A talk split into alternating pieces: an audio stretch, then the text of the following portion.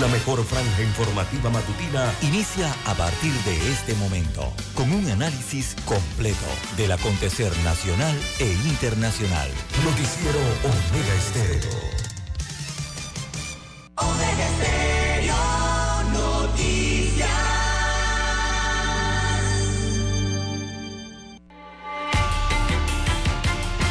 A continuación, los titulares, con los hechos que son noticias hoy.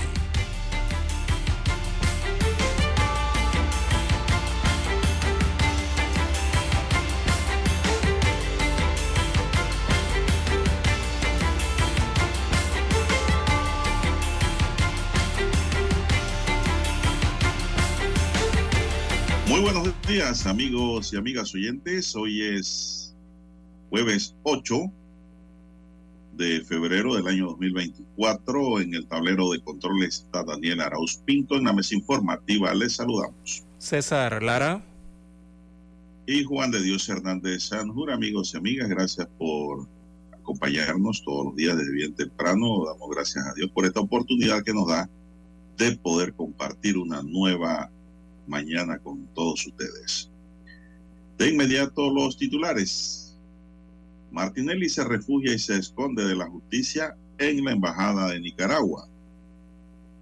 El gobierno de Daniel Ortega otorga asilo al expresidente Ricardo Martinelli, que enfrenta una condena de 10 años y 8 meses de prisión y que no quiere cumplir. También eh, tenemos que candidatos proponen revisar la tarifa del tanque de gas en materia de subsidio.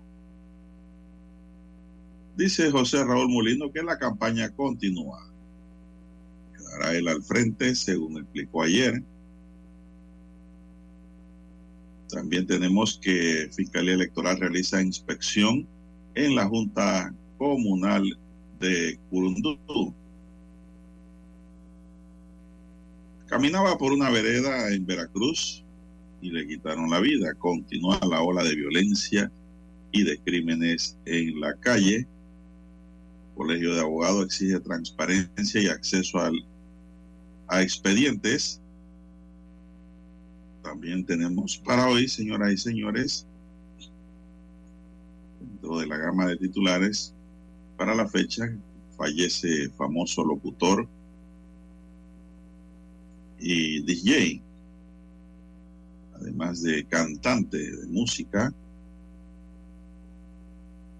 Se trata del locutor Rolo de León. Martín Torrijos reacciona a los ataques contra su hija Daniela por estar nombrada en el Ministerio de la Mujer. Atención médica reforzada para las fiestas de carnaval de 2024 que arrancan mañana en algunos sectores del país. Tengo entendido que en Chitré ya desde hoy arrancan. También tenemos migración espera un aumento del 58% de los viajeros para este fin de semana de carnavales 2024. Atención a padres y estudiantes ya hay fecha para la entrega de la esperada beca y pase U. ¿Dónde está Guillermo Ferrufino? Migración y Senafrón están pendientes luego de que confirmaran su sentencia. Gaby Carrizo arremete contra Martinelli y le llama delincuente y mafioso. Y cae un subcomisionado de la Policía Nacional transportando droga. Amigos y amigas, estos son solamente titulares. En breve regresaremos con los detalles estas y otras noticias. Estos fueron nuestros titulares de hoy. En breve regresamos.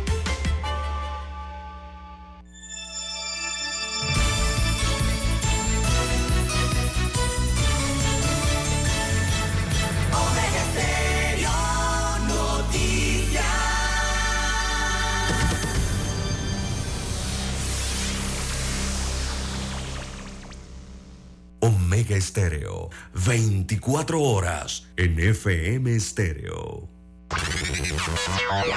Desde el dominante Cerro Azul, Omega Estéreo cubre las provincias de Panamá, Colón, Darién, Panamá Oeste y las playas en los 107.3.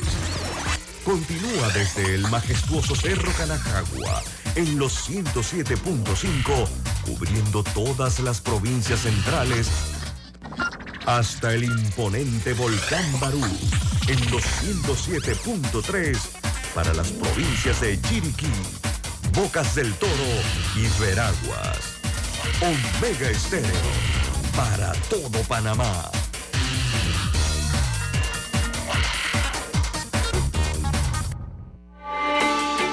Noticiero Omega Estéreo.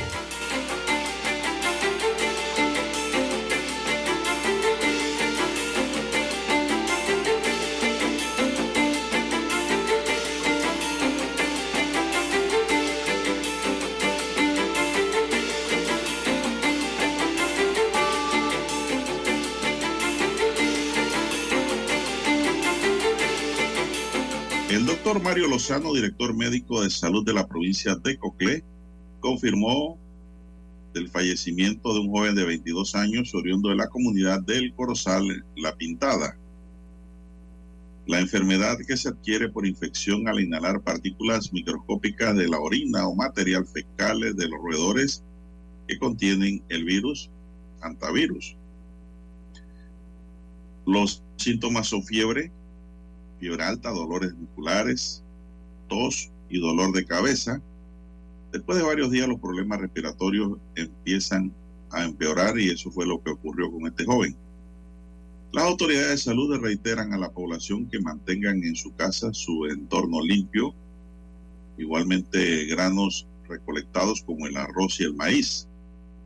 Guarden y sellen para evitar que el roedor tenga contacto y dejen sus heces y orina en los alrededores. Siempre para esta época hay casos de antivirus para el interior y sobre todo en el área de Azuero, en el área, bueno, tiempos de carnaval. Recuerden que las casas que están cerradas también que no se usan tienen que hacerle una limpieza forzosa. Tienen que mojar el piso antes de barrer para no levantar el polvillo ese que ahí puede ir la partícula de antivirus y usted la puede respirar. Póngase su mascarilla con el equipo que va a limpiar la casa o cuarto en el interior que esté cerrada para evitar contagiarse con el antivirus y enfermarse en estos carnavales, porque mucha gente tiene casa en el interior y ni van. Van ya una vez al año, dos veces al año y casa se llena de polvo y suciedad. Eso hay que limpiarlo. Entonces, haga eso. Lo mismo que recomendó aquí el doctor eh, Lozano, de que los granos, sobre todo el arroz y el maíz, hay que ponerlo a buen resguardo. Los que tienen arroz y maíz en reserva, tienen que ponerlo en un lugar donde no lleguen las ratas, porque allí le pueden dejar ese de orina y eso se seca y de ahí se produce pues el virus. Hay que tener mucho cuidado, amigos y amigas, con la salud. César. Bien, las 5.40 minutos de la mañana. Así es, don Juan de Dios, en provincias centrales, Arco Seco, sobre todo, don Juan de Dios. Recordemos que estas provincias, tanto Coclé, también la provincia de Herrera, Los Santos y parte de Veraguas, hay muchas cosechas que tienen que ver con maíz eh, y también otros productos agrícolas que se producen en estas áreas, en donde, bueno, eh, está el tema del roedor que provoca el antivirus en Panamá, eh, que provoca esta infección que es una infección al final de la historia, ¿no? Eh, así que a tomar las debidas eh, precauciones y bueno, eh, hacerse los exámenes de laboratorio si hay sospecha de esa situación o las radiografías si evoluciona aún más allá la enfermedad. Bien, don Juan de Dios, y en el tema del carnaval, la verdad es que hay diversas enfermedades, no simplemente esta que se presenta, ¿no? Con el éxodo de panameños a viviendas y áreas en donde hay silos o este tipo de plantaciones. Eh, hay que tener cuidado también con la alimentación y en la ingesta de alcohol eh, que se produce durante los carnavales y este año, bueno, tener especial atención también en la el tema del clima, los desmayos que pueden venir por eh, deshidratación o traumas producto de esas caídas, también las riñas y los accidentes de tránsito son otro tipo, ¿no? Llegamos de enfermedades o problemáticas eh, que son sanitarias al final de la historia. Recordemos que pueden causar muerte o lesiones que te llevan, perdón, a un hospital. Así que parte de ello serían eh, las enfermedades o traumas que se puede encontrar eh, durante el carnaval si no se tiene precaución y que regularmente son atendidos en los centros hospitalarios. Así que cuidado con la intoxicación. Eh, es frecuente al ingerir alimentos mal preparados o que no llevan la cadena de frío requerida, ¿no? Las personas deben estar alertas de lo que van a eh, consumir. Y también la hipoglucemia, el tema de los desmayos y la deshidratación. Diría yo que son las primeras recomendaciones eh, a las personas ingerir entonces buena cantidad de agua para estos carnavales y algunos alimentos eh, también que tengan algún tipo de azúcar. La sobreexposición a los rayos solares también se puede evitar, es una problemática que se puede evitar eh, recordemos que eso también causa deshidratación, así que tener pendiente esa situación, don Juan de Dios, tener las precauciones para pasar una buena festividad. Las 5.43 minutos de la mañana en todo el territorio nacional, además de los accidentes de tránsito, don Juan de Dios, que están a la orden del día. Hay que Otro tomar... se dio ayer, ¿eh? Sí, pues, una epidemia. Todos los días hay una persona fallecida eh, por atropellos en este incremento de accidentes de tránsito que se han registrado eh, al inicio del año eh, 2024. Y que bueno, esperemos que la ingesta de bebidas alcohólicas no vaya a agravarlo durante estos días eh, del carnaval o la distracción de los conductores, ¿no? También por el uso del celular a la hora de conducir. ¿Dónde ocurrió ese accidente, don Juan de Dios? Bueno, aquí no tengo la información completa, se la voy a buscar. Primero vamos a la pausa, Daniel. Vamos a la pausa para después de la pausa le damos los detalles de, este atropello.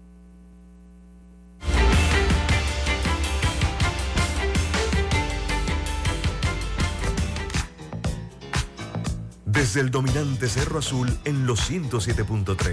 107.3. Continúa por el majestuoso Cerro Canajagua en los 107.5 para provincias centrales.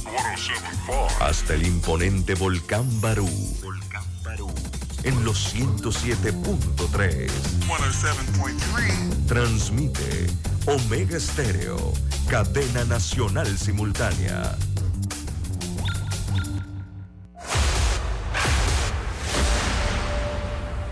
Desde los estudios de Omega Estéreo, establecemos contacto vía satélite con la voz de América. Desde Washington, presentamos el reportaje internacional.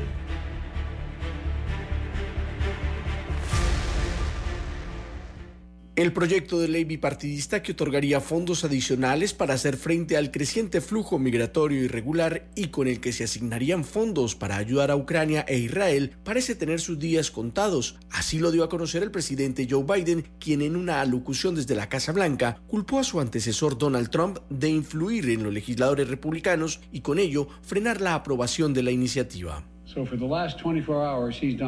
Me han dicho que durante las últimas 24 horas no ha hecho nada más que acercarse a los republicanos en la Cámara y el Senado y amenazarlos y tratar de intimidarlos para que voten en contra de esta propuesta.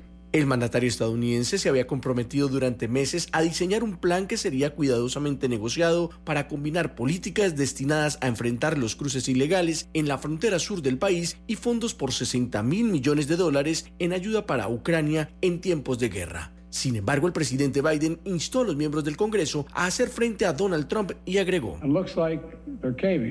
Parece que están cediendo. Francamente, le deben al pueblo estadounidense mostrar algo de coraje y hacer lo que saben que es correcto.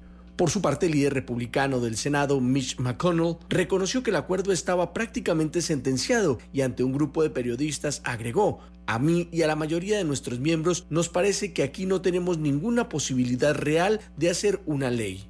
Esta posición iría en consonancia con las declaraciones hechas por el presidente de la Cámara de Representantes, el republicano Mike Johnson, quien aseguró que no apoyaría la iniciativa en caso de llegar a esa instancia.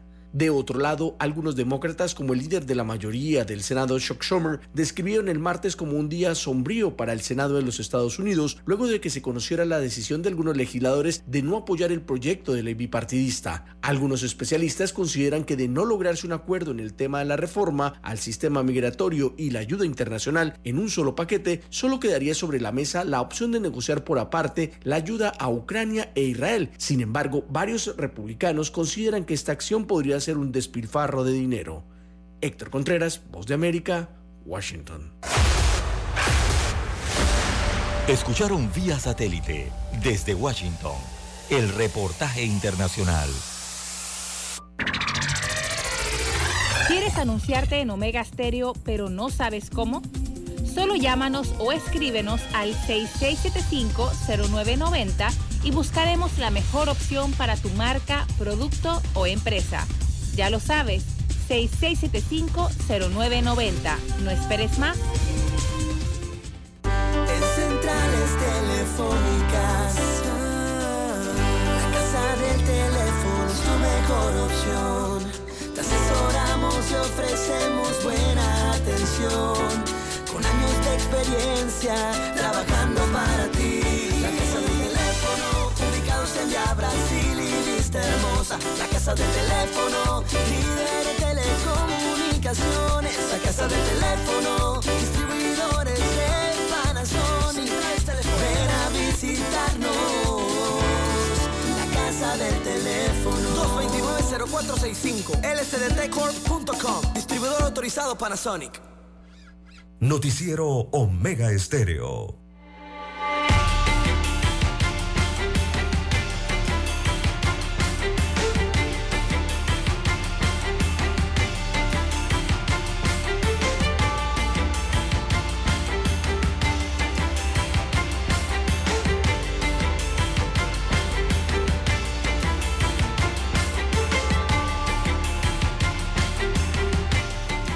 Bien, avanzamos. 5.49 minutos. César, el tema del accidente del que hablamos, eh, ¿dónde ocurrió este atropello? Creo que en Aguadulce. Fue en la provincia de Coclé, don Juan de Dios. Eh, un adulto mayor entonces eh, muere tras ser embestido por un vehículo tipo pick-up en Aguadulce. Eh, este es un hombre de generales, bueno, de, de 84 años de edad. Eh, murió entonces al ser atropellado por el conductor de un auto tipo pick-up. Esto ocurrió en la vía panamericana, a la altura del distrito de Aguadulce. Esto frente a la barriada Villa del Sol, en la provincia de Coclé. Eh, este hecho de tránsito ocurrió a las 5 de la mañana del día de ayer, cuando este adulto mayor cruzaba la vía y fue embestido por el vehículo. La víctima falleció, destacan las autoridades de forma instantánea, eh, en medio de la carretera panamericana. Así que la mayoría de los accidentes de tránsito con saldo fatal han sido por atropello, lo que venimos señalando aquí desde el inicio de año, eh, don Juan de Dios. Eh, las estadísticas suman, veamos rápidamente la estadística actualizada, suman 46, ¿sí? 46 víctimas en 38 días transcurridos del año 2024. Así que este atropello se suma entonces en la entrada de Villas del Sol en Agua Dulce, provincia de Coclé, a la estadística eh, por accidentes de tránsito. Esta es la muerte que se da en las últimas 24 horas por accidente de tránsito, pero en las últimas 24 horas eh, se registraron tres atropellos. De ellos, este fue el mortal, ¿no? En eh, la República de Panamá, así como otros accidentes. Bueno, la situación que ocurre, don Juan de Dios, y ya desde los 48 la mayoría eh, ya llegó a más de la mitad eh, eh, de fallecimientos en las carreteras por atropellos, don Juan de Dios. Parece una epidemia, ¿no? Para decirlo de, de esta forma. Pero hay que tener cuidado, lo que decíamos en el bloque anterior, don Juan de Dios. Eh, los conductores, principalmente, eh, tomar las precauciones, primero por los accidentes de tránsito, segundo, las bebidas alcohólicas, Tercero, la distracción por el uso de dispositivos que, bueno, ahora pueden ser eh, adaptados a los vehículos, don Juan de Dios, o ya los traen los vehículos también, ¿no? Ya los traen. Eh, algunos entonces en sus tableros. Y también eh, evitar la distracción por el uso del celular, don Juan de Dios, a la hora de conducir. Y a los peatones exactamente lo mismo, también evitar la distracción a la hora de cruzar las vías, de utilizar las vías públicas, ¿no? la distracción por los celulares y la distracción por estos dispositivos eh, de, audio ¿no? que se utilizan hoy día eh, para caminar, hacer yo, eh, jogging u otros. Y también, don Juan de Dios. 552. Entender los, los, los peatones, entender que ellos están compartiendo la vía con otros. La vía no simplemente es para los peatones o la vía no simplemente es para los vehículos, se la tienen que compartir entre todos, don Juan de Dios, y tienen que tener precaución al utilizarla. Bien, la gente escribiendo, don César, que quiere saber sobre la noticia que ayer circuló, la noticia bomba de ayer. Y es que el gobierno de Daniel Ortega otorgó asilo al expresidente Ricardo Martinelli, que enfrenta una condena de 10 años y seis meses de prisión y ahora está a la espera en la Cancillería que le otorgue el salvoconducto para poder viajar. En una jugada inesperada y a punto de que se vence el plazo para que se le cercenara la libertad para cumplir una pena de 128 meses de prisión a partir del sábado por blanqueo de capitales por el caso New Business, el expresidente y candidato presidencial Ricardo Martinelli solicitó asilo político a la Embajada de Nicaragua en Panamá. El gobierno de Ortega se lo concedió en menos de lo que se persina un ñato, César, rápido, de forma casi expedita. En una nota de dos páginas divulgada por la sede diplomática de Nicaragua, se lee que Martinelli solicitó el asilo por razones políticas y encontrarse en riesgo inminente su vida, integridad física y seguridad, y con ello justifica la acción basada en la Convención eh, sobre asilo de 1928 y la Convención de Asilo Político de 1933, ratificada por ese país y reconociendo que la figura del asilo es una institución de carácter humanitario y que todas las personas pueden estar bajo su protección sin distinción de nacionalidad, razón por la que su país decidió otorgar dicha condición a Martinelli. En tal sentido, el gobierno de Nicaragua solicitó al gobierno panameño brindar las seguridades para la pronta salida y traslado humanitario de Martinelli hacia Nicaragua, expresa la nota firmada por el Ministerio de Relaciones Exteriores nicaragüense. Un par de días atrás eh, denunció Martinelli un supuesto plan que hay para matarlo y responsabilizó a Laurentino Cortizo y a José Gabriel Carrizo. Un hecho que negó rotundamente el mandatario Cortizo y también su vicepresidente que calificó a Martinelli de delincuente y mafioso. El martes pasado, una de las abogadas de Martinelli interpuso una querella en contra en la mencionada comisión de credenciales eh, por el supuesto homicidio en grado de tentativa. Él sabe perfectamente que lo que ha denunciado es totalmente falso, aseveró Cortizo en medio de una gira de trabajo. Son las 5.55 minutos. César, no sé si agrega algo aquí para no hacer esto tan monótono porque la historia es bien larga. Eh, sí, bueno, eh, todos ya conocen la historia del expresidente Ricardo Martinelli hasta el último eh, eh, punto importante, ¿no? Que ha sido el rechazo del el recurso de casación. De allí viene toda esta situación de hace algunos días, hace escasamente, don Juan de Dios, hoy es jueves, hace siete días. Pues fue el jueves, ¿no? Pasado, la semana pasada, viernes, me parece que se dictó esa decisión. Eh, bueno, entonces hay que ver la estrategia legal o, la estrategia para algunos de evasión que está utilizando el expresidente eh, de la República y también candidato a la presidencia aquí en nuestro país. Él está buscando, bueno, se asila, ¿no? O, no, es que Nicaragua es el que le ha ofrecido el asilo. Panamá todavía no ha tomado ninguna decisión. Eh, Casualmente, él está aquí tengo César Estamos pendientes los panameños, o sea, de lo que vaya a decidir el gobierno actual. Aquí tengo un comunicado del Ministerio de Relaciones Exteriores. Este comunicado, ¿se lo puedo leer? ¿Cómo no? Adelante. Gracias. El Ministerio de Relaciones Exteriores informa que el día de hoy recibió nota oficial del Ministerio de Relaciones Exteriores de la República de Nicaragua en la que se comunica la decisión de su gobierno de otorgar asilo al expresidente Ricardo Alberto Martinelli eh, Berrocal con fundamento en la Convención sobre Asilo de 1928 y la Convención de Asilo Político de 1933. Hasta este momento, este ministerio, dice Cancillería panameña, se ha limitado a poner en conocimiento de las autoridades competentes la referida comunicación y no se ha llevado a cabo ninguna otra acción. Punto. 7 de febrero de 2024, porque ayer empezaron a decir que Panamá había otorgado el salvoconducto a Martinelli. Una falsedad más que divulgó la campaña de Martinelli. Sí, ayer, bueno, eh, directamente la divulgó lastimosamente su candidato a vicepresidente de la República, ¿no? Eh, en unas declaraciones que dio a un medio de comunicación.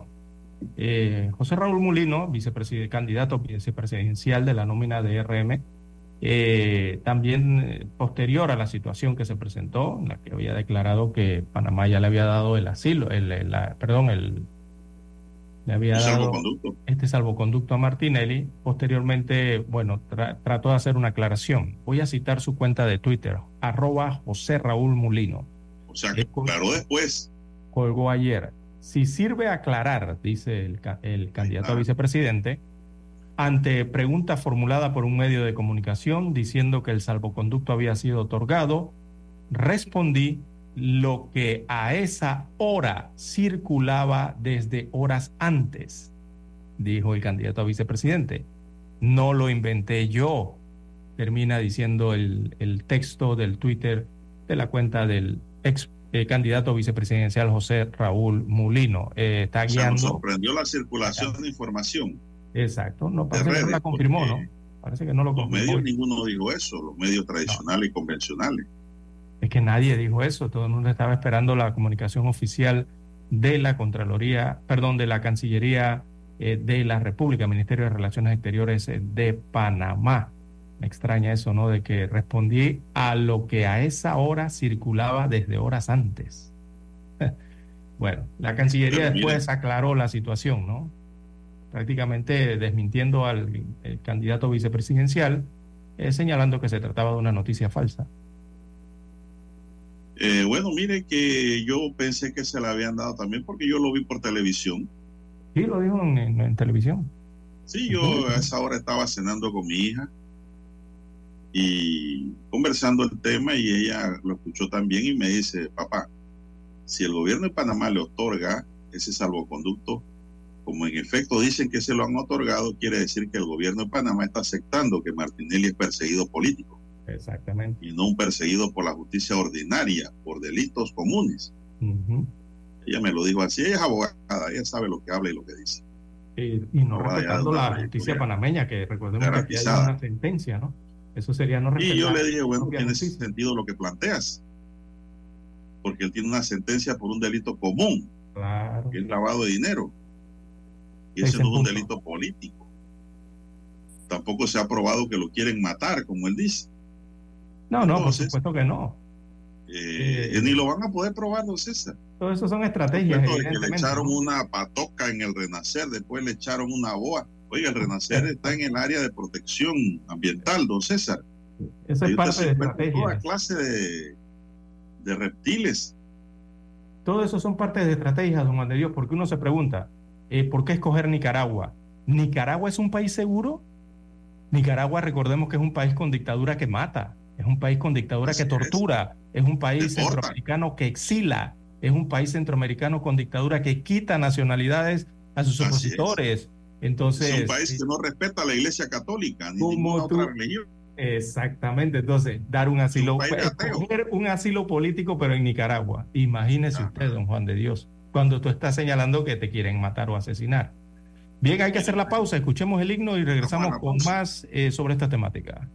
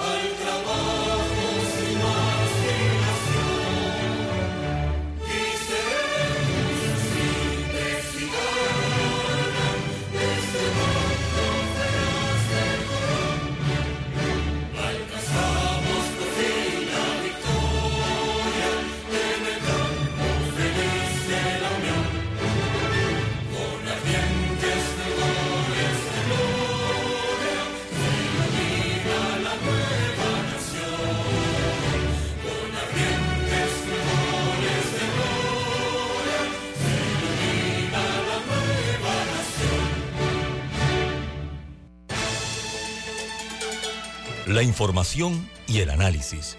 En perspectiva. De lunes a viernes, de 7.30 a 8.30 de la mañana. Con Guillermo Antonio Adames, Rubén Darío Murgas y Camila Adames Arias. En perspectiva. Por los 107.3 de Omega Estéreo. Noticiero Omega Estéreo.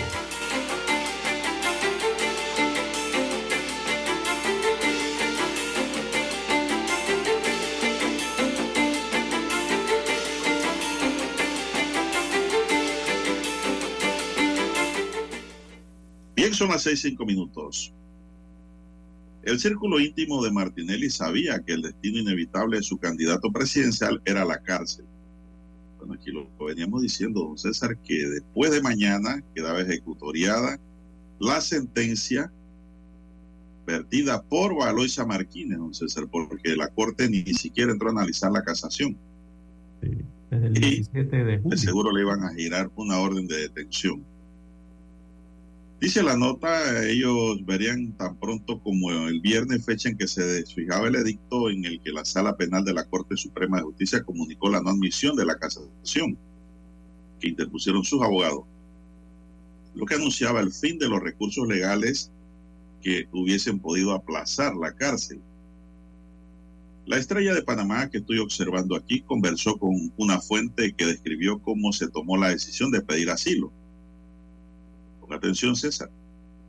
Dani, el lunes ya se tenía la confirmación de Managua de que le darían el asilo, pero desde la semana pasada iniciaron las conversaciones directamente con Daniel Ortega, presidente de ese país, a través de un emisario panameño que viajó a la capital nicaragüense y otro para reunirse con Ortega, dijo la fuente cercana al exmandatario que confió la información.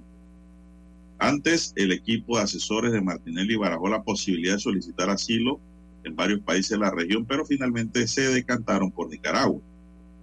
Era más viable. El miércoles, en horas de la mañana, se despidió de su gente y llegó antes de las 10 de la mañana a la embajada, donde le abrieron las puertas y se confirmó su condición de asilo o asilado. En los alrededores de la sede diplomática ubicada en el Cangrejo se empezó a ver un movimiento inusual de guardias de seguridad y los rumores de que algo estaba ocurriendo.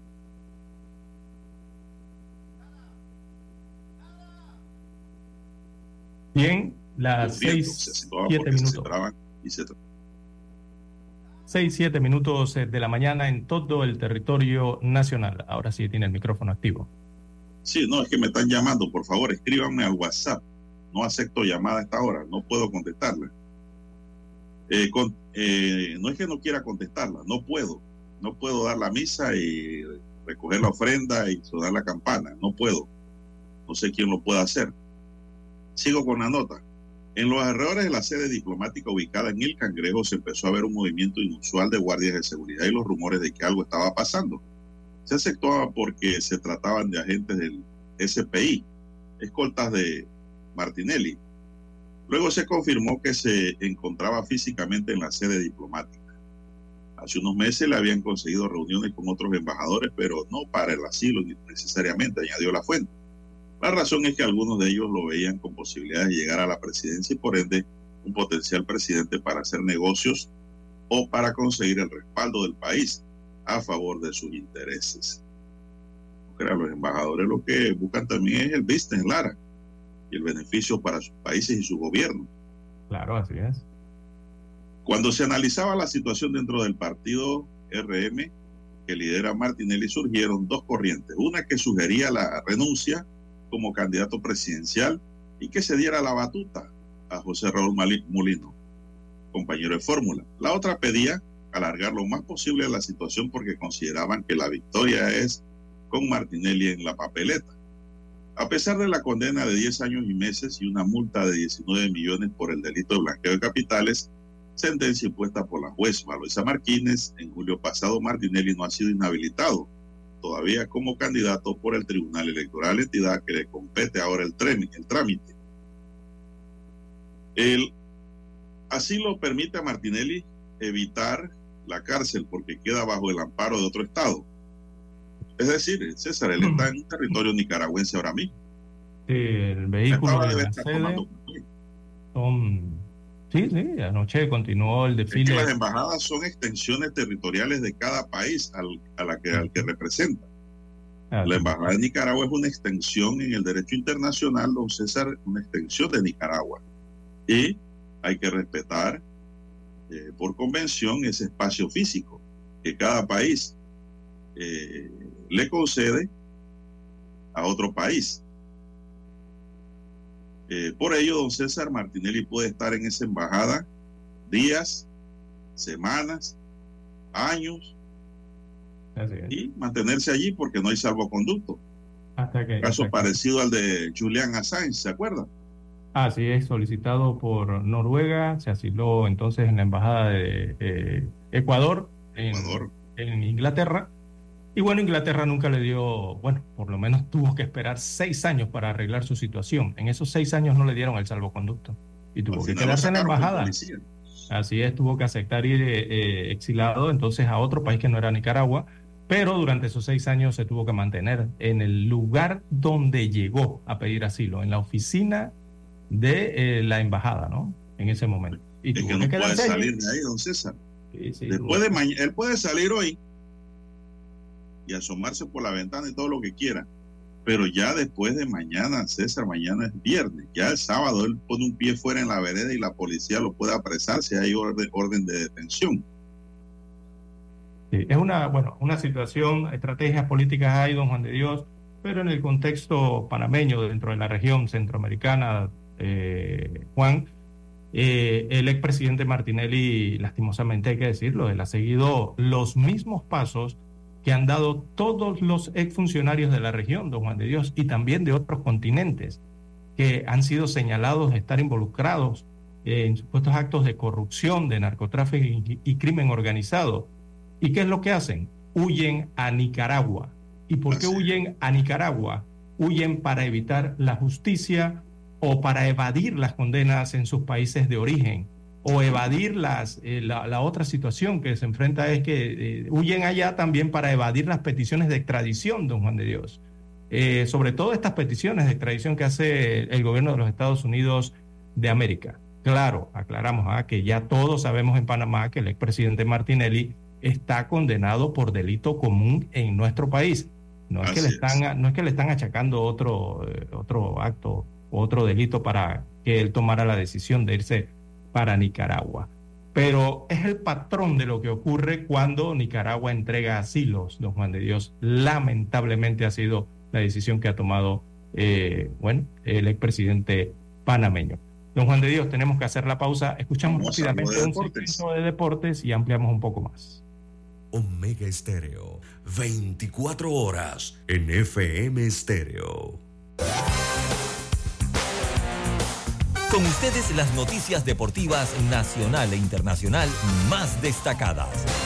Deportes, Omega.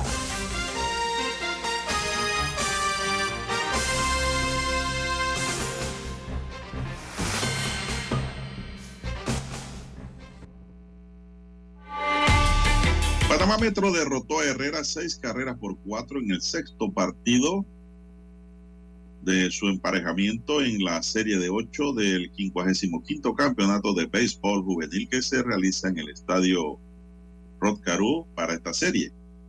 Los metrillos rompieron el hielo en la parte baja del primer episodio con un cuadrangular solitario y único de José Aparicio.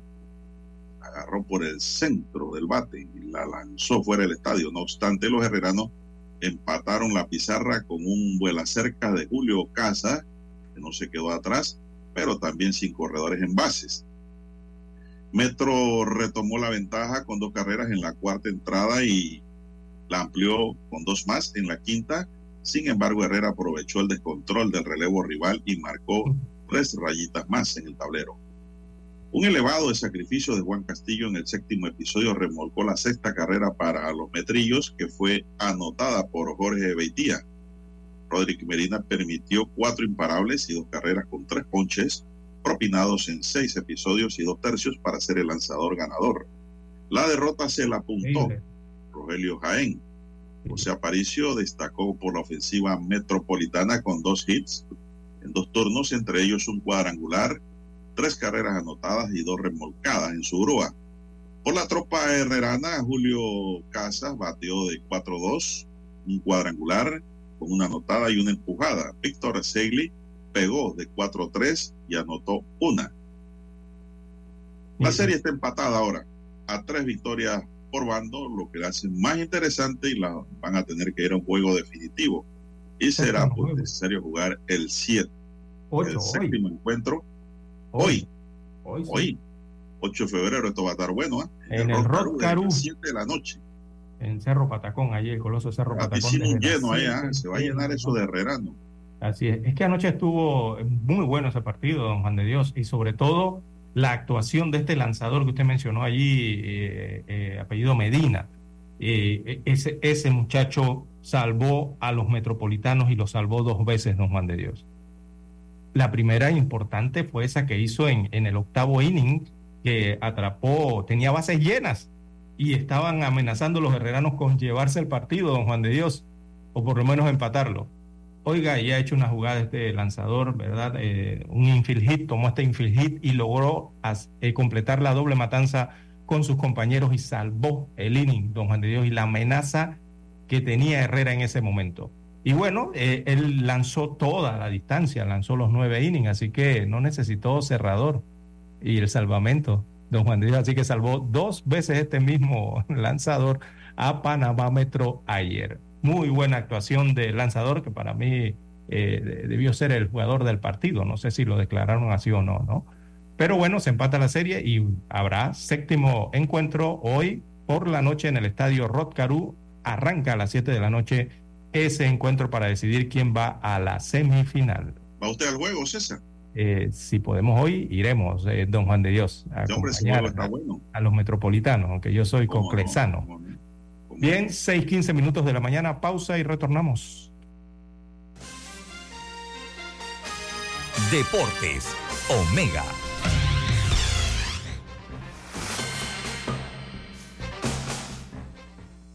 Escuchar Omega Stereo es más fácil que nunca.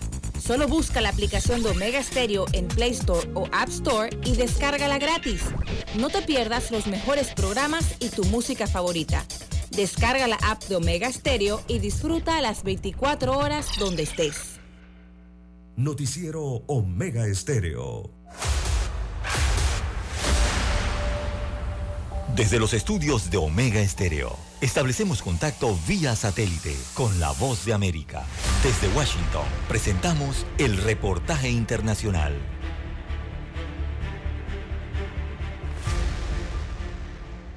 Tras el encuentro con la delegación de Estados Unidos, la canciller mexicana Alicia Bárcena aseguró que para ambos países es un tema cerrado. La investigación de la DEA que se reflejó en versiones periodísticas que sugirieron que en la campaña del 2006 del hoy presidente Andrés Manuel López Obrador se habría recibido dinero del narcotráfico un grupo de funcionarios estadounidenses encabezados por Elizabeth Sherwood Randall, asesora de la Casa Blanca para Seguridad Nacional, se reunieron con el Ejecutivo mexicano. De acuerdo con la secretaria de Relaciones Exteriores, Sherwood le aseguró a López Obrador que la investigación sobre la acusación de que pudo haber dinero del cártel de Sinaloa en su primera campaña política no viene del presidente Joe Biden ni del Departamento de Estado. La señora Lee Sherwood, la asesora de seguridad de la Casa Blanca, le dijo al presidente que este es un tema cerrado para ellos. Este es un tema que ocurrió en 2006 y todas las investigaciones que hicieron en Estados Unidos fueron cerradas sin haber encontrado ningún tipo de, yo diría, de delito ni, ni, consecuencia de ello. Así es que es una investigación que en realidad es antigua, que un periodista recoge de, pues no sé, de reportajes de, de la DEA, pero antiguos, y eh, para ellos este es un tema cerrado. En entrevista, la canciller aseguró que el presidente López Obrador quedó satisfecho con la respuesta y fue un asunto que surgió como parte del ambiente político electoral. No es, no es un tema de disculpa, no es un tema de que no proviene de, de la oficina ni del presidente Biden, ni del Departamento de Estado, ni de la Casa Blanca. Esto es un tema que proviene más de la DEA y la DEA pues tiene también sus propios eh, cursos institucionales, ¿verdad? En todo caso, la DEA depende del Departamento de Justicia y eso pues ya se verá qué, qué es lo que ocurre ahí. Ya sin la presencia de López Obrador, funcionarios de ambos países tuvieron un encuentro de varias horas para tratar temas centrales de la agenda bilateral, seguridad, combate al tráfico de fentanilo y migración. Sara Pablo, Voz de América, Ciudad de México. Escucharon vía satélite desde Washington el reportaje internacional. Cuando nadie creía en el FM estéreo, construimos el camino que seguirían todos los demás.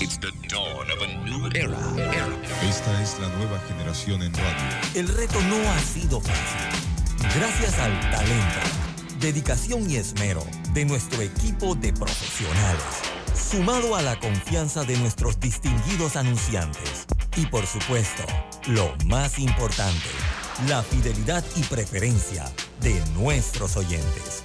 Nos han convertido en la mejor cadena nacional en FM Estéreo las 24 horas durante 43 años. Esta es la generación.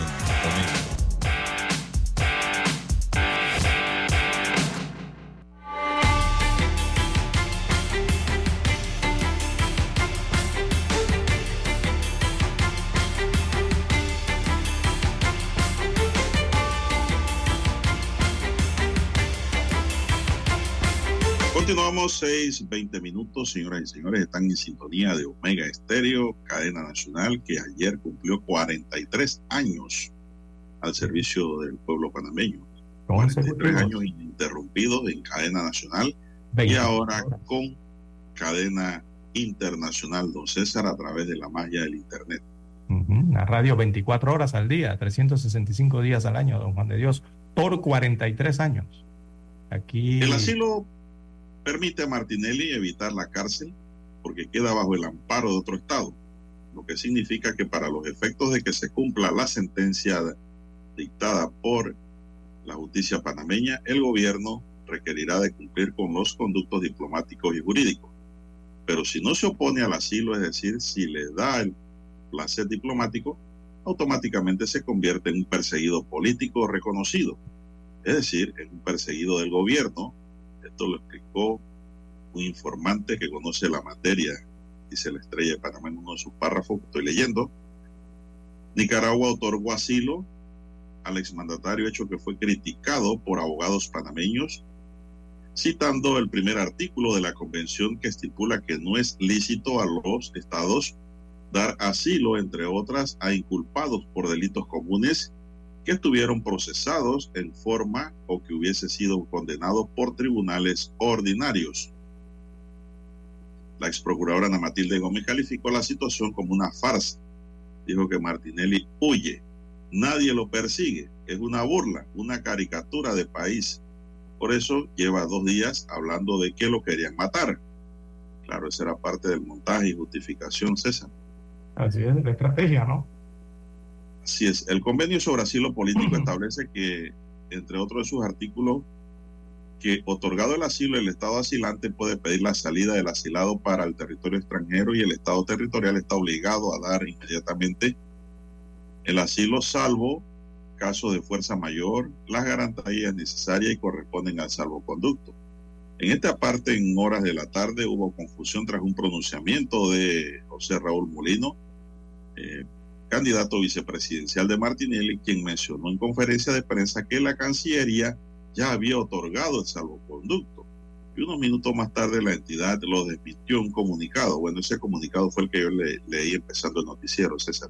Así es. No obstante, dio constancia de que recibió nota de su par nicaragüense en la que comunica la decisión de su gobierno de otorgar asilo al expresidente bajo los preceptos citados arriba, pero que no ha dicho ni ha hecho nada por ahora. Esa fue la respuesta de la Cancillería. Es un tema, César, bastante complicado. Eh, el fundamento del derecho de asilo, César, se preguntarán los oyentes. ¿Qué se fundamenta el asilo? Convención el, el sobre asilo, asilo diplomático. El asilo diplomático consiste en la protección ofrecida por un Estado a determinadas personas cuyos derechos fundamentales se encuentran amenazados por actos de persecución o violencia. A través de la Convención Internacional de Ginebra se establece quién es una persona refugiada y se decide a quienes se les garantiza el asilo. De igual forma, está prohibido dar asilo, a los perseguidos por la justicia ordinaria por delitos comunes. Y pues Martinelli está procesado penalmente por un delito común en Panamá y está condenado. Pero ahora está en la embajada de Nicaragua a esta hora. Y como está allí y la embajada de Nicaragua eh, a través del presidente Daniel Ortega, que es el que ha otorgado el asilo, ha autorizado este asilo, eh, recordemos que la misma convención de la cual usted señala en su artículo séptimo destaca que corresponde al Estado asilante, o sea, Nicaragua en este caso, apreciar si se trata de un caso de urgencia o también, eh, don Juan de Dios, eh, el Estado de Nicaragua entonces será el que dará la calificación de la naturaleza del delito o de los motivos de la persecución, si en tal caso se está dando. Así que ellos han estimado que, bueno, han declarado que es asilo político por, digo, asilo por causas políticas, ¿no? Así que es lo que estiman en el gobierno de Nicaragua, son soberanos, se les respeta esa decisión, pero recordemos que el expresidente Martinelli, eh, bueno, ha sido juzgado acá en Panamá y ha sido condenado por un delito común por la justicia del territorio panameño, don Juan de Dios. Allí es que viene entonces el análisis y la decisión que tendrá que tomar el gobierno del presidente Laurentino Cortizo, Cohen, en estimar eh, esta situación, porque pesa una condena de delito común en el, en, el ordenamiento aquí en Panamá, eh, don Juan de Dios. Eh, entregar ese salvoconducto prácticamente significaría o daría a entender, don Juan de Dios, lo que ya hemos explicado en los bloques anteriores, es aceptar como señala el gobierno de Nicaragua, pues, un eh, asunto por persecución política, ¿no? Bueno, esta situación la va a tener, pienso yo, don César, que resolver el próximo presidente que se elige en Panamá. Eh, entre los que ahora marcan la punta, César. Ahora mismo todo el mundo dice que va de primero. ¿Usted no ha notado eso? que sus encuestas dicen que van de primero. El único que ha dicho que no cree en encuestas y que él no va de primero, pero sí va, es Ricardo Lombana. Lo he escuchado. El único que ha dicho eso. Eh, todas las encuestas, todo, cada candidato tiene su encuesta y en su sondeo, sobre todo es en su sondeo, ¿no? Que realmente lo que se hace rápidamente. Tú puedes tener tu encuesta, pero lo puedes, no la puedes Cada uno es el que encabeza, ¿no? Pero aquí todos publican sus encuestas. Exactamente. Menos Ricardo Lombana. Bueno dice que no creen eso porque son fotos instantáneas mm. bueno, y que varían a los minutos. Nos preguntan aquí eh, la calificación de Nicaragua. Es que, es que es así, don Juan de Dios. El tema de la República de Nicaragua, esto no es, esto no es que le estamos descubriendo el agua tibia a nadie, don Juan de Dios. A nivel internacional y por años ha ocurrido esta situación, eh, que viene desde los gobiernos sandinistas en este país eh, centroamericano, don Juan de Dios. Eh, y lastimosamente, yo, lo, veo, así, eh, el expresidente panameño ha seguido ese patrón de esos exfuncionarios que huyen. Eh, es más, a Nicaragua la tienen denominada como el refugio para los señalados por corrupción, don Juan de Dios. Es el lugar donde huyen los denominados fugitivos refugiados. Van a dar allá a Nicaragua, ya que, por desgracia, diría yo que para el pueblo nicaragüense, es mi opinión muy personal, eh, el gobierno de Daniel Ortega ha convertido a Nicaragua en un refugio para extranjeros señalados por corrupción y otros delitos eh, en Centroamérica y en el mundo, don Juan de Dios. La historia, podemos narrar la historia aquí de lo que ha ocurrido. Ejemplo, hay varios y muchos. Además le traigo así por encimita, recordarán el caso del expresidente salvadoreño Salvador Sánchez Serén, que es el más reciente. Eh, el presidente del 2014 al 2019 fue a dar a Nicaragua por la misma situación el expresidente Mauricio Funes, también expresidente de El Salvador en el 2009-2014, la misma situación fue a dar a Nicaragua. Taksin Shinawatra, que es el primer, fue ex primer ministro de Tailandia en el 2009, eh, también E incluso si uno se va más atrás, las personas de más antaño quizás podrán recordar el caso del Pablo Escobar Gaviria en el año 1984, don Juan de Dios. Allá fue a parar a Nicaragua también. Y tantos otros más, ¿no? Eh, muchas personas vinculadas a la FARC que han usado esta misma metodología de asilo político o huir hacia Nicaragua, ya todos sabemos, eh, por las situaciones que enfrentaban en dicho momento. Eh, ¿Por qué Nicaragua? Es la pregunta que se hacen varios y por qué no Costa Rica, Italia o los propios Estados Unidos. Bueno, es la decisión que tomó el expresidente Martinelli y asesorado quizás por su equipo de abogados. Hay que hacer la pausa. Eso me preguntó un oyente. Vamos a la pausa.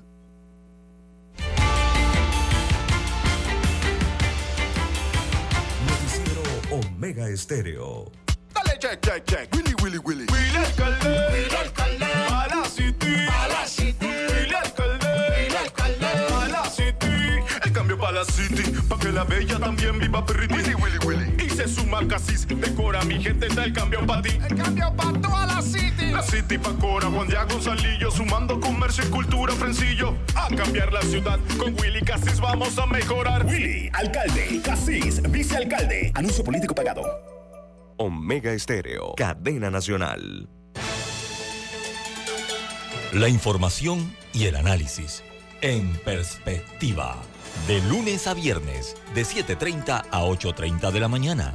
Con Guillermo Antonio Adames, Rubén Darío Murgas y Camila Adames Arias. En perspectiva. Por los 107.3 de Omega Estéreo.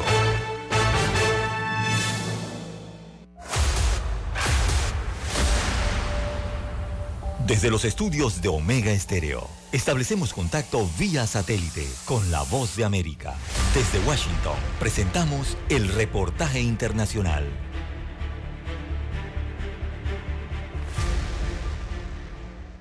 Una de las tormentas que ha vertido la mayor cantidad de agua en la historia del sur de California desató al menos 475 deslaves en el área metropolitana de Los Ángeles, después de dejar casi la mitad de sus lluvias estacionales en cuestión de dos días. Las autoridades advierten que la amenaza aún no ha pasado. El Servicio Meteorológico Nacional emitió una inusual alerta de tornado para el condado de San Diego. El aviso fue cancelado poco después. La opción ninguno de estos candidatos ganó el martes las primarias simbólicas del Partido Republicano en Nevada. Un resultado bochornoso para Nikki Haley, destacan expertos, que era la única aspirante destacada en las boletas. La ex embajadora ante Naciones Unidas optó por competir el martes en las primarias organizadas por el Estado para elegir al candidato a la presidencia. El expresidente chileno Sebastián Piñera murió por asfixia por sumersión, según confirmó la fiscal chilena un día después del accidente en helicóptero que le costó la vida mientras se suceden los homenajes a su figura política. El dólar extendía su caída tras un rebote en los últimos días, luego de datos económicos en Estados Unidos sorprendentemente sólidos y el rechazo de los funcionarios de la Reserva Federal a las expectativas del mercado de inminentes recortes de las tasas de interés. Las monedas de América Latina operaban con pérdidas en las primeras horas de negocios, expectantes a señales desde la Reserva Federal sobre tasas de interés. Escucharon vía satélite desde Washington el reportaje internacional. Noticiero Omega Estéreo. Las noticias impresas en tinta sobre papel. Con ustedes. Escuchando el periódico. Los titulares de las primeras planas de los diarios estándares de circulación en Panamá.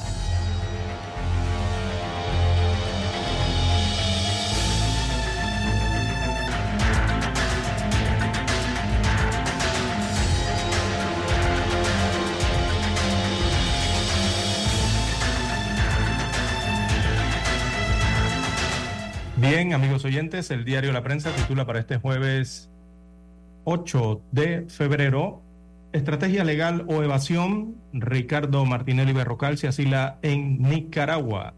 Aparece fotografía del candidato presidencial panameño y también es presidente de la República, de 71 años de edad, eh, que ha solicitado asilo argumentando persecución política.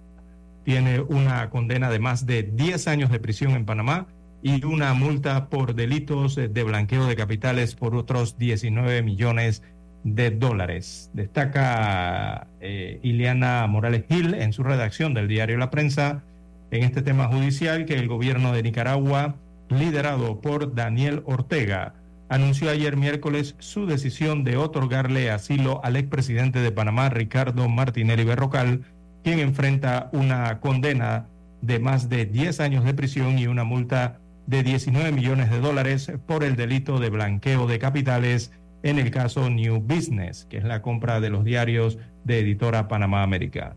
Así que la decisión de Martinelli eh, de buscar asilo surge tras el rechazo de su último intento por anular esa condena. Bien, en otros títulos para la mañana de hoy del diario La Prensa, oferta de partidos no atrae a los electores más jóvenes. Se refieren a los partidos políticos en el diario La Prensa, en la sección Ruta 2024. Así que Ojini García redacta la oferta de los partidos políticos rumbo a los comicios del 5 de mayo del 2024 no convence a los electores, sobre todo a los más jóvenes Así lo refleja una encuesta de la empresa Mercadeo Planificado SA, que entrevistó a 1.200 personas cara a cara en todo el país entre el 26 de enero y el 2 de febrero pasado. La pregunta de esta encuesta, según el diario La Prensa, fue, ¿está usted inscrito o no en algún partido político? Parte de las preguntas que se le hicieron a los encuestados. Bueno, recordemos que en Panamá esta elección la van a decidir los jóvenes, según el padrón electoral más de casi el 50% son electores jóvenes. Bueno, contrato de 262 millones de dólares para rehabilitar calles. Eh, el Ministerio de Obras Públicas, o sea, el MOP por sus siglas, y la empresa ISA Intervial eh, Chile eh, firmaron ayer miércoles el contrato de rehabilitación y mantenimiento de 246 kilómetros de la carretera en el sector este de la capital.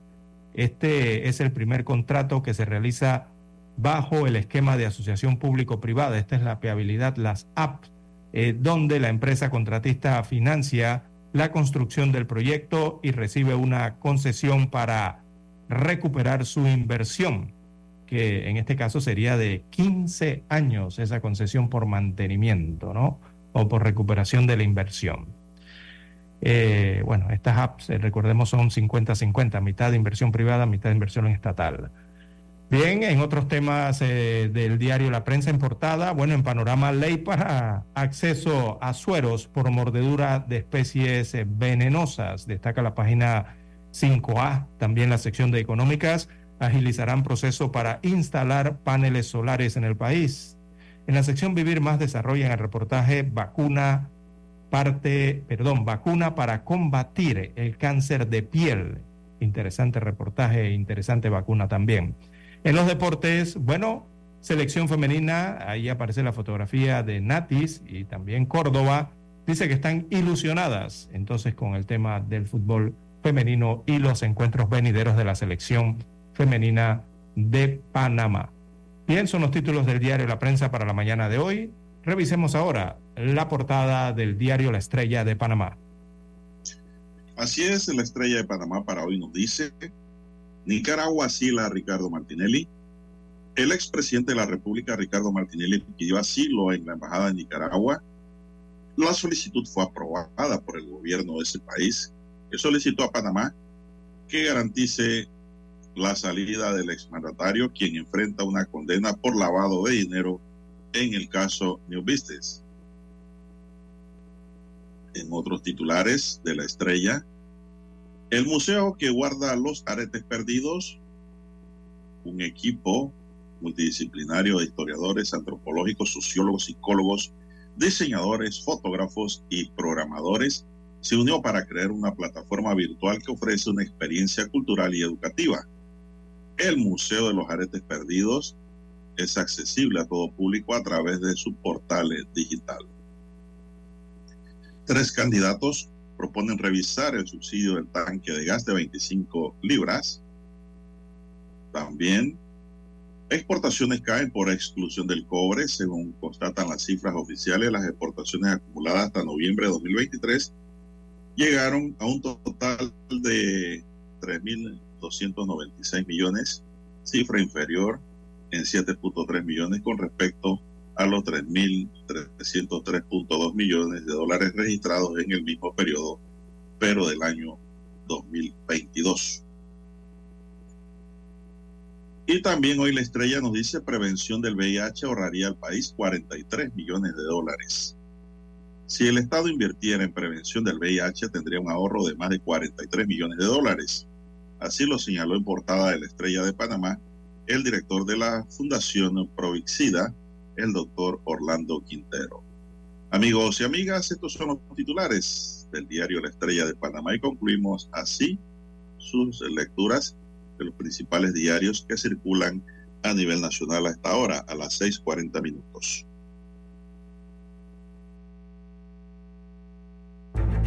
Hasta aquí, escuchando el periódico. Las noticias de primera plana, impresas en tinta sobre papel.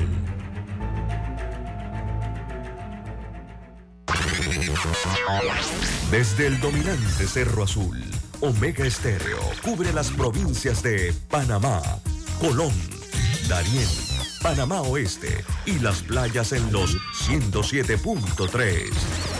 Continúa desde el majestuoso Cerro Canajagua en los 107.5, cubriendo todas las provincias centrales hasta el imponente volcán Barú en los 107.3 para las provincias de Chiriquí, Bocas del Toro y Veraguas.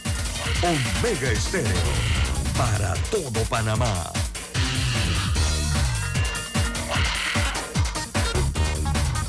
Noticiero Omega Estéreo.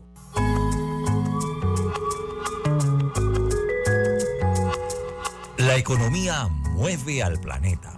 Con ustedes, desde Washington, vía satélite, la nota económica.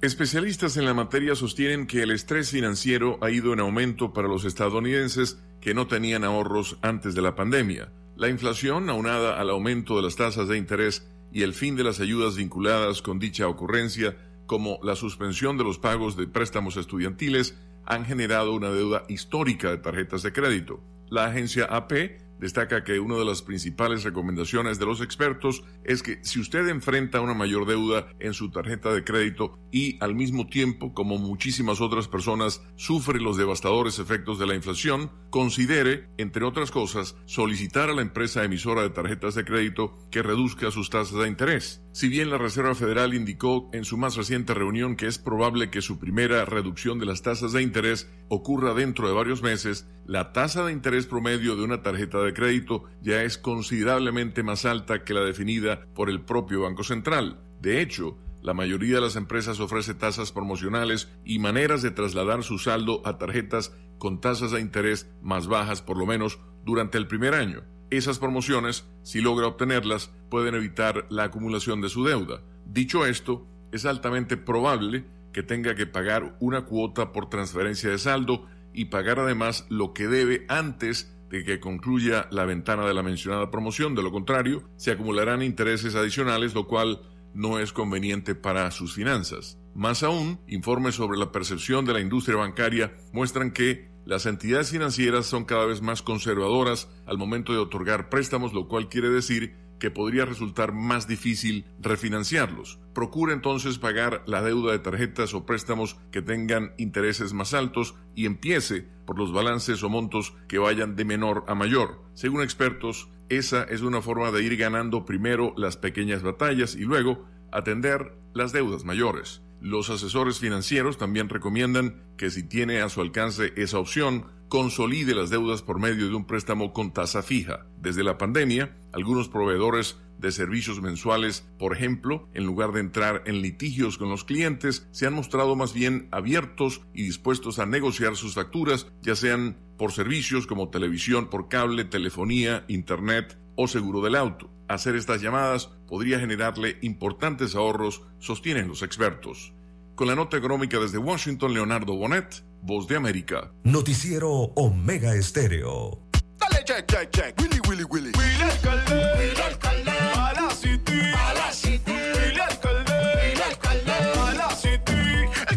la city. Pa' que la bella también viva perriti. Willy, Willy, Willy. Y se suma Casis. Decora mi gente. Está el cambio para ti. El cambio para toda la city. La city pa' Cora. Juan Diego Gonzalillo. Sumando comercio y cultura. Frencillo. A cambiar la ciudad. Con Willy Casis vamos a mejorar. Willy, alcalde, Casís, vicealcalde. Anuncio político pagado.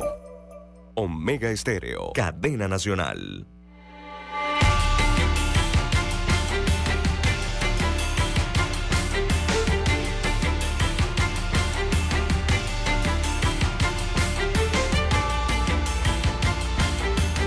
Bien, son las 6:45 minutos en su noticiero Omega Estéreo, el primero con las últimas en los 43 años de Omega Estéreo. En las últimas horas, César se dio a conocer pues que la Cancillería de Nicaragua notificó al Ministerio de Relaciones Exteriores de Panamá que el gobierno nicaragüense le había otorgado asilo al expresidente Ricardo Martinelli. Sobre el tema, el abogado internacionalista Fernando Gómez Alveláez señala que es obligación del asilado mientras se mantenga en la delegación diplomática y cuando se encontrará en el país asilante a no intervenir en ningún tema político. Martinelli no debe intervenir en ningún tema político desde ya César según el letrado. En caso que se incumpla esta obligación internacional en base a estas convenciones, la Cancillería de Panamá tiene la obligación de recordarle al Estado asilante de que su asilado está flagrantemente violando esta norma internacional. Por lo tanto, que le prohíba cualquier contacto o comunicación que tenga objetivo con fines políticos dentro del Estado territorial de Panamá, explicó Gómez. Explicó que si un asilado se involucra en temas políticos, Panamá deberá protestar de inmediato, lo que podría ocasionar una mayor demora en el proceso de solicitud de salvoconducto. Por lo tanto, este trámite podría prolongarse indefinidamente en la Cancillería de Panamá, incluso durante meses o años, bueno, ya lo dijimos temprano, si fuera necesario. Además, destacó que no existe una normativa que estipule un plazo específico para que se otorgue o niegue un salvoconducto y que depende del criterio del gobierno de Panamá cuando es que lo debe conceder, si lo va a conceder. Consideró que los argumentos que estaba planteando Martinelli con la evidencia de la denuncia, desconozco si la presentó. Desde el punto de vista del derecho internacional, el que se encuentra en la República de Nicaragua, por supuesto que requiere que Panamá le otorgue el salvoconducto para abandonar esa embajada, dijo por otro lado el abogado Ernesto Cedeño. Bueno, pero usted cree, don César, que el expresidente va a respetar esa veda? Eh, don Juan de Dios, bueno, ese es el artículo eh, número 13 de la Convención de Caracas. Eh, se lo repetimos, el funcionario asilante eh, no permitirá, se refieren al funcionario asilante, el, el embajador en este caso, el, gobierno, o, bueno, por su conducto se entiende también el gobierno de Nicaragua. Pero en este caso es el embajador que está allí presente en el Porque país. El funcionario, de inmediato. Exacto. El funcionario asilante no permitirá a los asilados practicar actos contrarios a la tranquilidad pública. El primer requisito. Tampoco le permitirá intervenir en la política interna del Estado territorial. Eso se refiere a que en la política interna de la República de Panamá. Eh, parte entonces eh, de estos artículos que versan sobre eh, que pueda hacer el, el, asilado, en este caso el expresidente Martinelli, en ese territorio donde se encuentra la embajada o en el vehículo de la embajada de Nicaragua en Panamá. Pero usted Ahora se bien, da cuenta de algo, don César. En la condición es que está Nicaragua, don Juan de Dios, dentro del concierto de naciones, digo, todos sabemos que ahí hay abiertamente una dictadura en este país, don Juan de Dios. Eh, yo no creo que vayan a cumplir mucho con esto, o por lo menos no se van a pegar mucho, quizás. Oye, esta gente no respeta ni al Papa, César. Exacto. Ni al Papa, que merece mayor de los respetos. Uh -huh. El gobierno de Nicaragua no lo respeta. Y va a respetar estas cosas, estas son letras muertas. Claro, Esto. Sí. el tema, don César, dice un oyente, y si él se sale de la embajada y se escapa del país, pregunta un oyente, digo, digo, yo no le puedo decir si lo pudiera hacer o no lo pudiera hacer, si lo va a hacer o no lo va a hacer. Ahora mismo hay una situación diplomática aquí que es la que se está resolviendo. Sí, si lo hace pierde la protección de la territorialidad de la embajada y del espacio, no del transporte que también es garantizado. Convenciones internacionales, ¿no? Tienen eh, eh, allí tienen eh, esto se llama inmunidad eh, dentro del territorio o dentro de el vehículo en donde se transporte, el que tiene la placa de diplomático, esa que dice CD. Bueno, eh, si él sale de, eso, de esos, de esos eh, perímetros, digámoslo así, bueno, entonces ya se encuentra en el territorio nacional, don Juan de Dios, como cualquier otro eh, cristiano aquí, dentro del territorio, ¿no? Bien, son las 6:49 minutos. Lo cierto es que esto él lo manejó muy, muy, muy cerrado dentro de un círculo, César. ¿ah? Aquí ni sus propios copartidarios ni los miembros de campaña sabían con lo que iba a salir el mandatario. Eso es por lo que se lee en los periódicos y que no saben, ¿no? Eh, eh, ayer Mulino lo dijo también, ¿ah? ellos no sabían, según dijo. Pero él lo dijo que él no sabía, pues, de que Martinelli iba a buscar refugio en la embajada de Nicaragua. Mire, don César, hay una medida cautelar que los jueces eh, aplican y es precisamente para evitar este tipo de situaciones. Los jueces, eh, cuando imponen medidas cautelares, a veces ponen la medida de detención provisional o de casa por cárcel, precisamente para evitar estas situaciones dentro de un proceso penal ordinario. El único impedimento que él tiene es no salir del territorio nacional, César. Es el único impedimento legal que tiene el impedimento de salir del país. Pero si él hubiese tenido un impedimento de detención provisional, ya sea en cárcel o en su casa, esta cosa no hubiera ocurrido. Que si la justicia va a cumplir su misión de determinar el delito, buscar a sus autores y hacerlo cumplir con el Estado, pagando una pena de prisión y económica. Yo no sé, don César, cómo se sentirán los magistrados a esta hora con esta situación. Eh, ¿Se sentirán eh, burlados? eh, bueno, habría que ver qué magistrados, don Juan de Dios. Recordemos que en esta situación hay magistrados, magistrados de la del sala órgano penal, judicial y hay magistrados del tribunal electoral que no hay que olvidarlos también. No, los magistrados del Tribunal Electoral tienen que actuar eh, después de carnaval ya, si es que no actúan antes. Apenas les envíen el oficio con la notificación de que Martinelli ha sido condenado penalmente a 10 años y 6 meses de prisión. Ya ellos tienen que actuar en un proceso sumarísimo en donde no hay mucho para dónde agarrar. Es decir, es un proceso, es un proceso eh, cajonero, La ley es así. eh, de one way, una sola vía. Digo, ¿por qué demora cinco porque días? la Bueno, eh, las normativas están así en Panamá, no las podemos cambiar.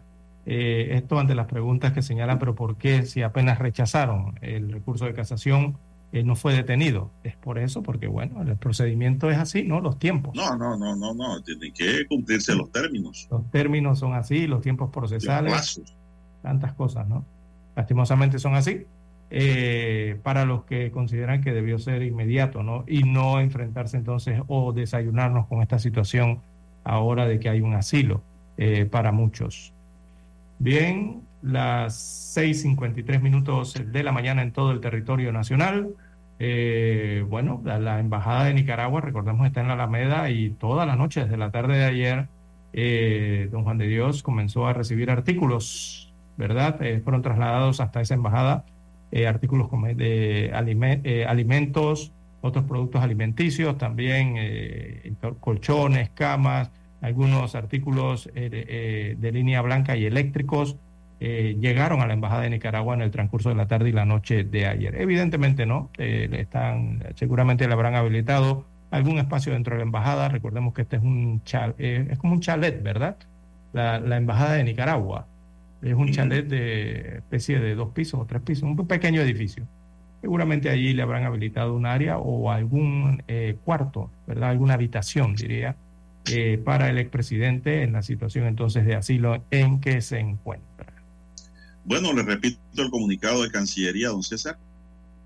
Es noticia, el Ministerio de Relaciones Exteriores informa que el día de hoy recibió nota oficial del Ministerio de Relaciones Exteriores de la República de Nicaragua en la que se comunica la decisión de su gobierno otorgar asilo al expresidente Ricardo Alberto Martinelli Berrocal con fundamento en la Convención sobre Asilo de 1928 y Convención sobre Asilo Político de 1933.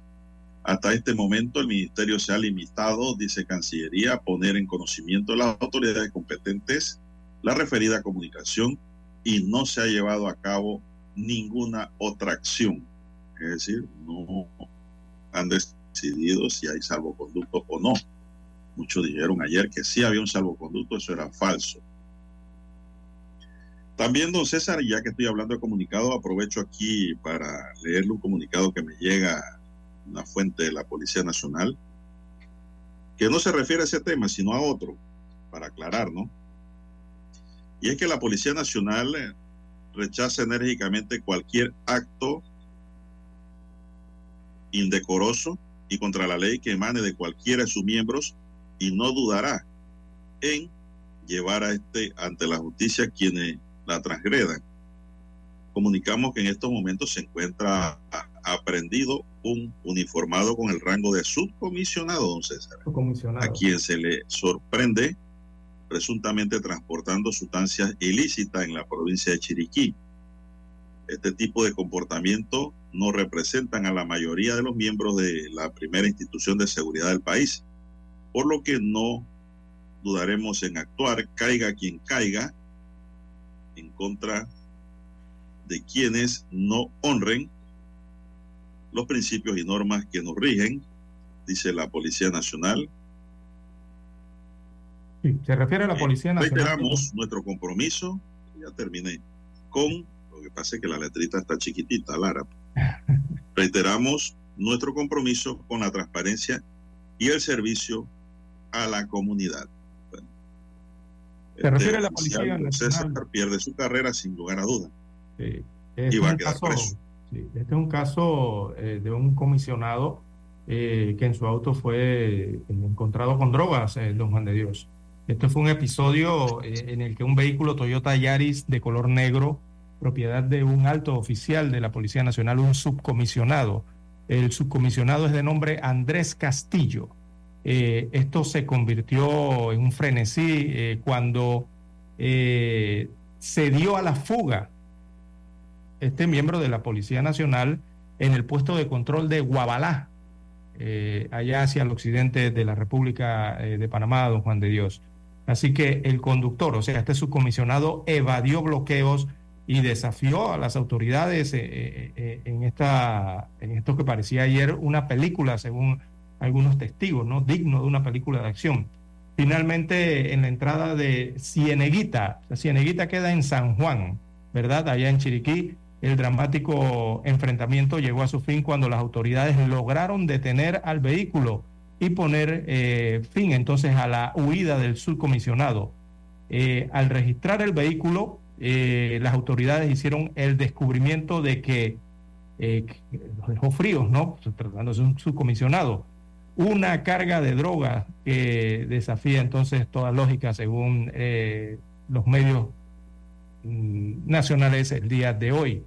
Así que eh, este comisionado eh, fue encontrado con esta sustancia ilícita en el vehículo.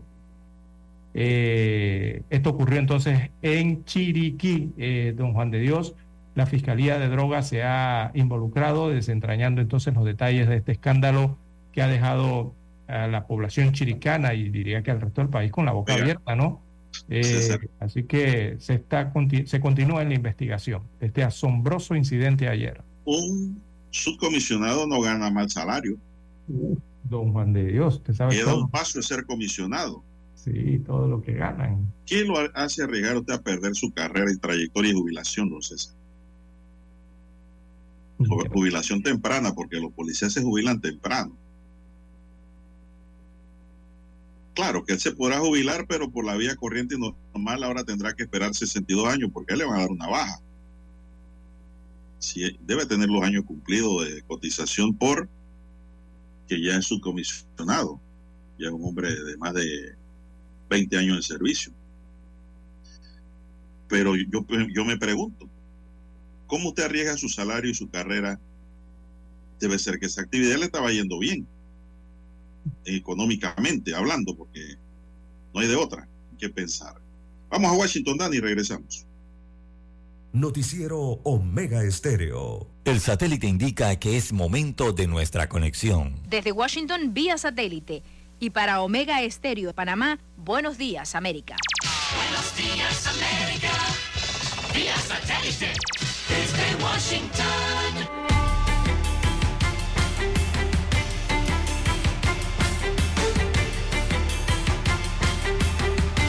Desde Washington les informa Henry Llanos. La Corte Suprema de Justicia de Estados Unidos decide este jueves el futuro político de Donald Trump. Nos informa Jacopo Lucy. La Corte Suprema de Estados Unidos escuchará los argumentos este jueves en uno de los casos de mayor importancia en la política estadounidense si el expresidente Donald Trump es elegible para un segundo mandato debido a su conducta en torno al asalto del 6 de enero 2021 al Capitolio.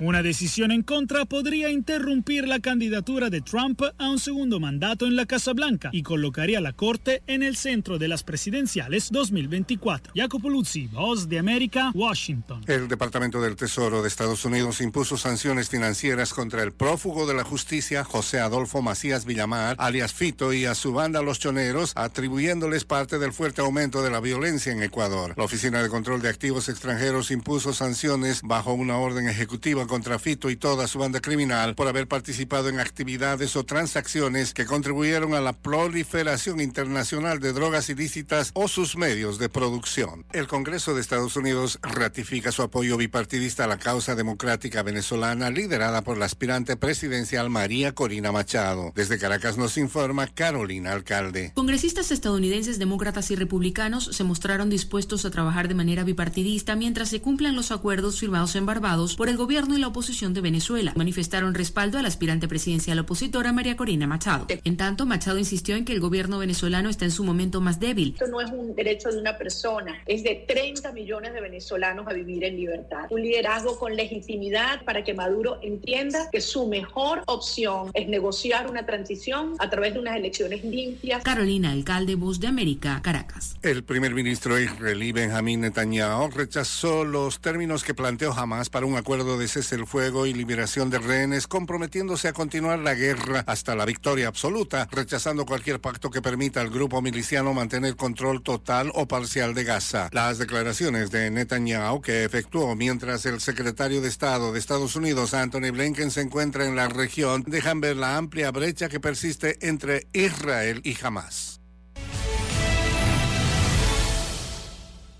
Jennifer Crumbley es la madre del tirador de la secundaria de Michigan. En noviembre de 2021, el estudiante mató a cuatro compañeros de escuela con un arma de fuego que pertenecía a su familia. Ahora, un jurado halla a la progenitora culpable de homicidio involuntario. Esta decisión es satisfactoria para Manuel Oliver, padre de Joaquín Oliver, estudiante asesinado en la masacre de Parkland, al sur de Florida, en febrero de 2018. Ese resultado era el que yo esperaba.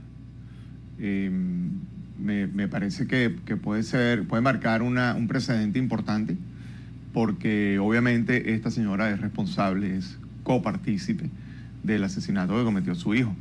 Expertos consideran que el dictamen deja una huella profunda que marca la responsabilidad al resguardar en casa un arma de fuego y alejarla de personas vulnerables. Se ve que fueron al campo de tiro y la, el arma estaba en posesión de la madre.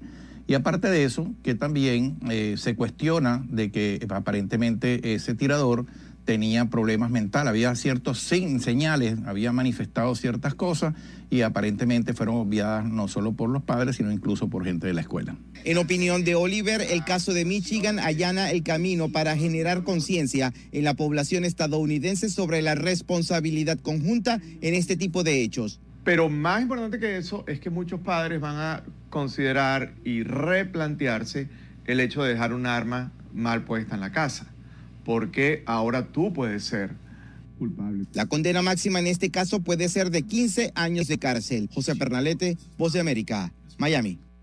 Desde Washington vía satélite y para Omega Estéreo de Panamá hemos presentado Buenos Días América.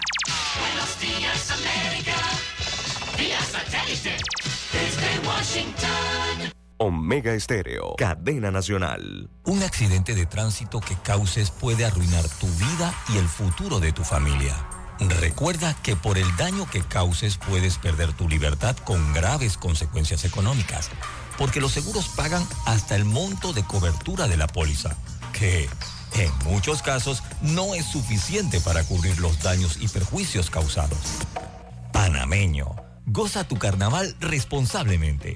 Si tomas, no manejes. Evita el exceso de velocidad. Mensaje del licenciado Juan de Dios Hernández, su abogado de confianza. Experto en todo tipo de accidentes. 6614-1445. Anótalo. 6614-1445. Cuando nadie creía en el FM estéreo, construimos el camino que seguirían todos los demás. Esta es la nueva generación en radio. El reto no ha sido fácil. Gracias al talento, dedicación y esmero de nuestro equipo de profesionales, sumado a la confianza de nuestros distinguidos anunciantes y por supuesto, lo más importante, la fidelidad y preferencia de nuestros oyentes. Nos han convertido en la mejor cadena nacional en FM Estéreo las 24 horas durante 43 años. Esta es la generación Omega.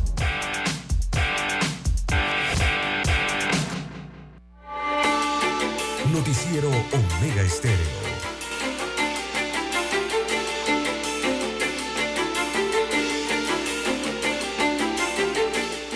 El ex presidente de la República, Martín Torrijos, ha emitido una declaración en respuesta a las críticas que surgieron en las redes sociales debido al empleo de su hija, Daniela Torrijos, como directora de investigación administrativa en el Ministerio de la Mujer.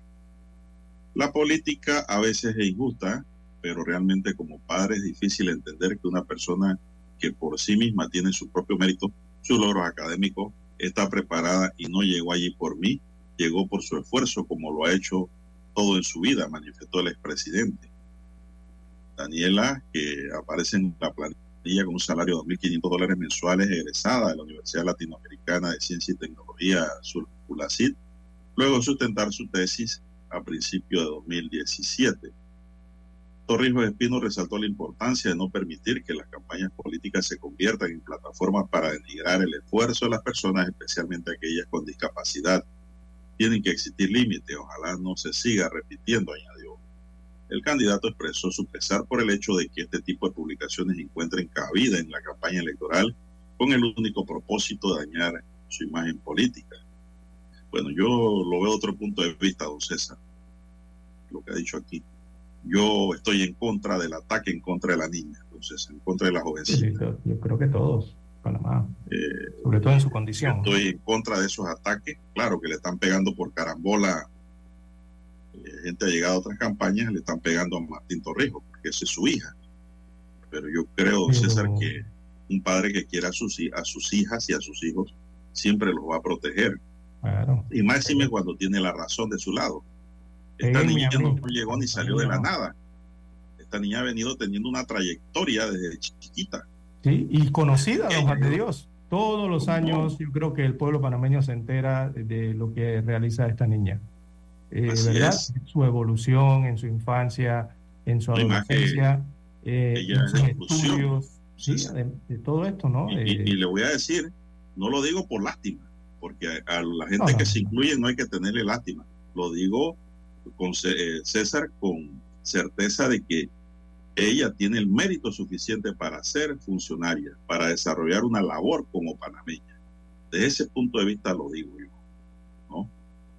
Y yo, con esos ataques así, son ataques despiadados. Igual que el que le hicieron a Delfia Cortés, que probablemente o posiblemente acabó con la vida de la periodista. Así no es la cosa tampoco, hombre. No estoy de acuerdo con eso. Ella tiene sus méritos para trabajar.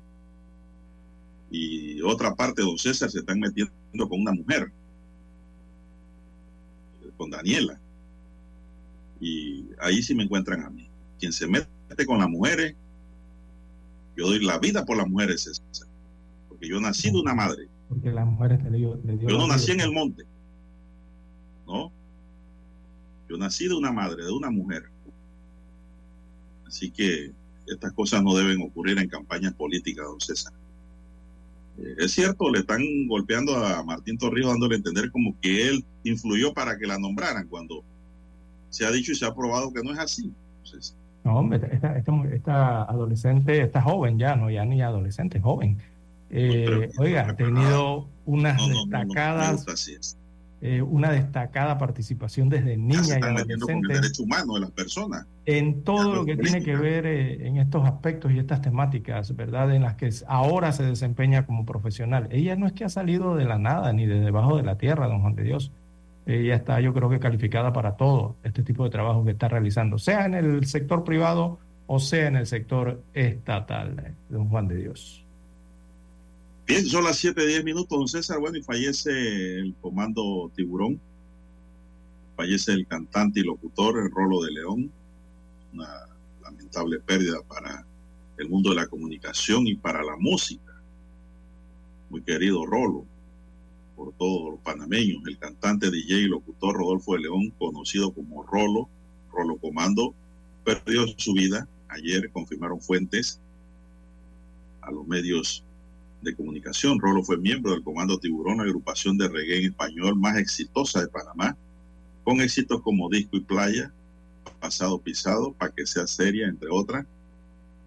Eh, En la actualidad, eh, Rolo era locutor eh, de Tu Mañana en Magazine Matutino de Telemetro. Allí compartió junto con otros artistas como Magne y Real Phantom, acompañado por DJ Flecha. El éxito nació de jingles que lanzaban para los carnavales. Se convirtieron en unos exitosos músicos. Así que pues fallece Rolo, pasa su alma, don César. Así que es. Dios lo recibe en su seno. Muy conocido en el ámbito local, eh, de los medios de comunicación social, en, en la- en el ámbito No, de y, la... y fallece a, la a causa de ese terrible ¿no? mal que acaba el mundo, que es el cáncer, don César. Es por eso. También, y joven, un hombre joven, mediana edad, bueno, no- deja y se va al más allá. Son las 7, 11 minutos. ¿Qué más tenemos, don César, en esta mañana? 7, 11 minutos eh, de la mañana en todo el territorio nacional. Bueno, docentes nombrados de manera temporal en el Ministerio de Educación solicitan los pagos eh, a dicha institución. Que ayer eh, un grupo de docentes, este es el conocido TEFA, T-H-F-A, TEFA, Tefa, esa palabrita me da tristeza. pero no es con E, es con H. Tefa. Sí. Eh, TEFA significa temporal hasta finalizar el año. Por eso lleva un H, T-H-F-A. Ese H es hasta final y después la F de finalizar, ¿no? Así que los docentes nombrados eh, en este TEFA, perdón, se manifestaron ayer en las inmediaciones del Ministerio de Educación. perdón, esto queda ubicado en el sector de Cárdenas, en Ancón. Así que eh, aquí observamos los videos, son pancartas, también eh, corearon o gritaron consignas. Eh, los maestros solicitan entonces el pago de los salarios, primero los salarios atrasados, también los décimos y lo que corresponde a las vacaciones eh, proporcionales, eh, todas correspondientes al año 2023.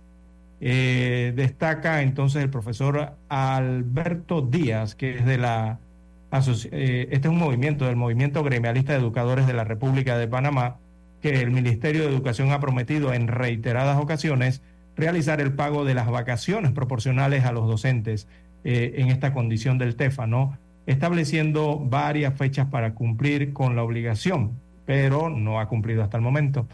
Así que en la protesta también estaban presentes miembros de la eh, Asociación de Educadores Veragüenses, ¿no? que es una de estas asociaciones eh, de las más grandes de educadores en Panamá, así como otros gremios. Estos docentes entonces nombrados de manera temporal solicitan el pago de sus eh, monumentos al Ministerio de Educación, los que corresponden al año 2023. Imagínese usted, comandante. Cuando terminaron el año, todos deberían tener su cheque. Y son Ahí temporales, imagínese usted. Y ni siquiera permanentes, son temporales. Sí, hombre, sí, hombre. Ahí tienen que volver a hacer tefa y tefa y tefa y están en las montañas para poder después optar por un nombramiento permanente. Eh, esto de tefa a mí no me gusta porque eso se presta para la manipulación y la campaña política, César. Así es. Si no te cuadras, no te nombro. Eso no puede ser. Eso se tiene que acabar. Son las 7:14 minutos ya en el reloj de el noticiero Omega Estéreo, el primero con las últimas. Vamos a hacer la última pausa, Daniel, y regresamos con más. Noticiero Omega Estéreo. La información y el análisis en perspectiva. De lunes a viernes, de 7.30 a 8.30 de la mañana. Con Guillermo Antonio Adames, Rubén Darío Murgas y Camila Adames Arias. En perspectiva. Por los 107.3 de Omega Estéreo.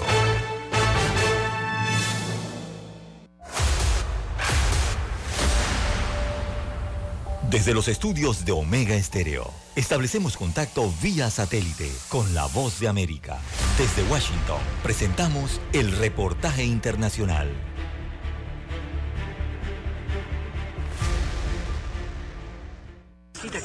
Al menos 85 periodistas y trabajadores de medios han muerto en Gaza desde el inicio de la campaña militar de Israel contra Hamas tras el ataque del 7 de octubre, según el Comité para la Protección de los Periodistas. Perdimos unas 17 personas de las familias de nuestros colegas en Gaza. Es muy difícil para los periodistas intentar hacer su trabajo allí, dentro de Gaza. Explicó a la voz de América desde Ramallah Walid al-Omari, corresponsal jefe en Cisjordania de la televisora Al Jazeera. Sin embargo, el gobierno de Israel rechaza las cifras entregadas por las autoridades en Gaza. Lior Hayat, vocero del Ministerio de Relaciones Exteriores de Israel, respondió a la voz de América al respecto diciendo. Esta organización terrorista está manipulando información sobre civiles y periodistas víctimas. Uno de los ejemplos es que casi la mitad de la lista de reporteros que jamás asegura han sido asesinados por Israel eran en realidad terroristas que fueron asesinados mientras participaban en la masacre del 7 de octubre. Desde el ataque del 7 de octubre, según el Comité para la Protección de los Periodistas, informar desde aquí, Cisjordania plantea una serie de riesgos únicos, incluidos ataques de colonos israelíes y fuerzas del orden israelíes y palestinas. Retiré la pegatina del auto que me identificaba como miembro de la prensa porque me convierte en objetivo del ejército israelí y también de los colonos que atacan cualquier vehículo de la prensa. De acuerdo con el CPJ, 16 periodistas han resultado heridos, 4 periodistas están desaparecidos y 25 comunicadores han sido arrestados en el contexto de esta guerra. Nasser Abu Bakr es el presidente del Sindicato de Periodistas Palestinos y rechazó la afirmación de que las fuerzas de seguridad de Israel solo persiguen a terroristas.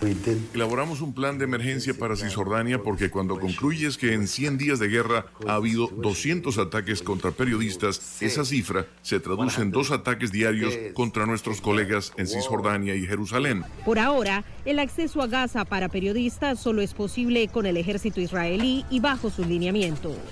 Celia Mendoza, Voz de América, Ramala.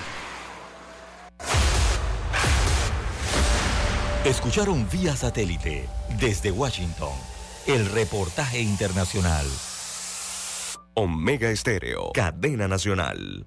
Dale, check, check, check. Willy, Willy, Willy. Willy alcalde. Willy alcalde. A la city. A la city. Willy alcalde. Willy alcalde. A la city. El cambio para la city. Pa' que la bella también viva pretty. Willy, Willy, Suma Casis. Decora mi gente, está el cambio para ti. El cambio para toda la city. La city pa' Cora, Juan Diego Gonzalillo. Sumando comercio y cultura, Frencillo. A cambiar la ciudad. Con Willy Casis vamos a mejorar. Willy, alcalde, Casís, vicealcalde. Anuncio político pagado. Noticiero Omega Estéreo.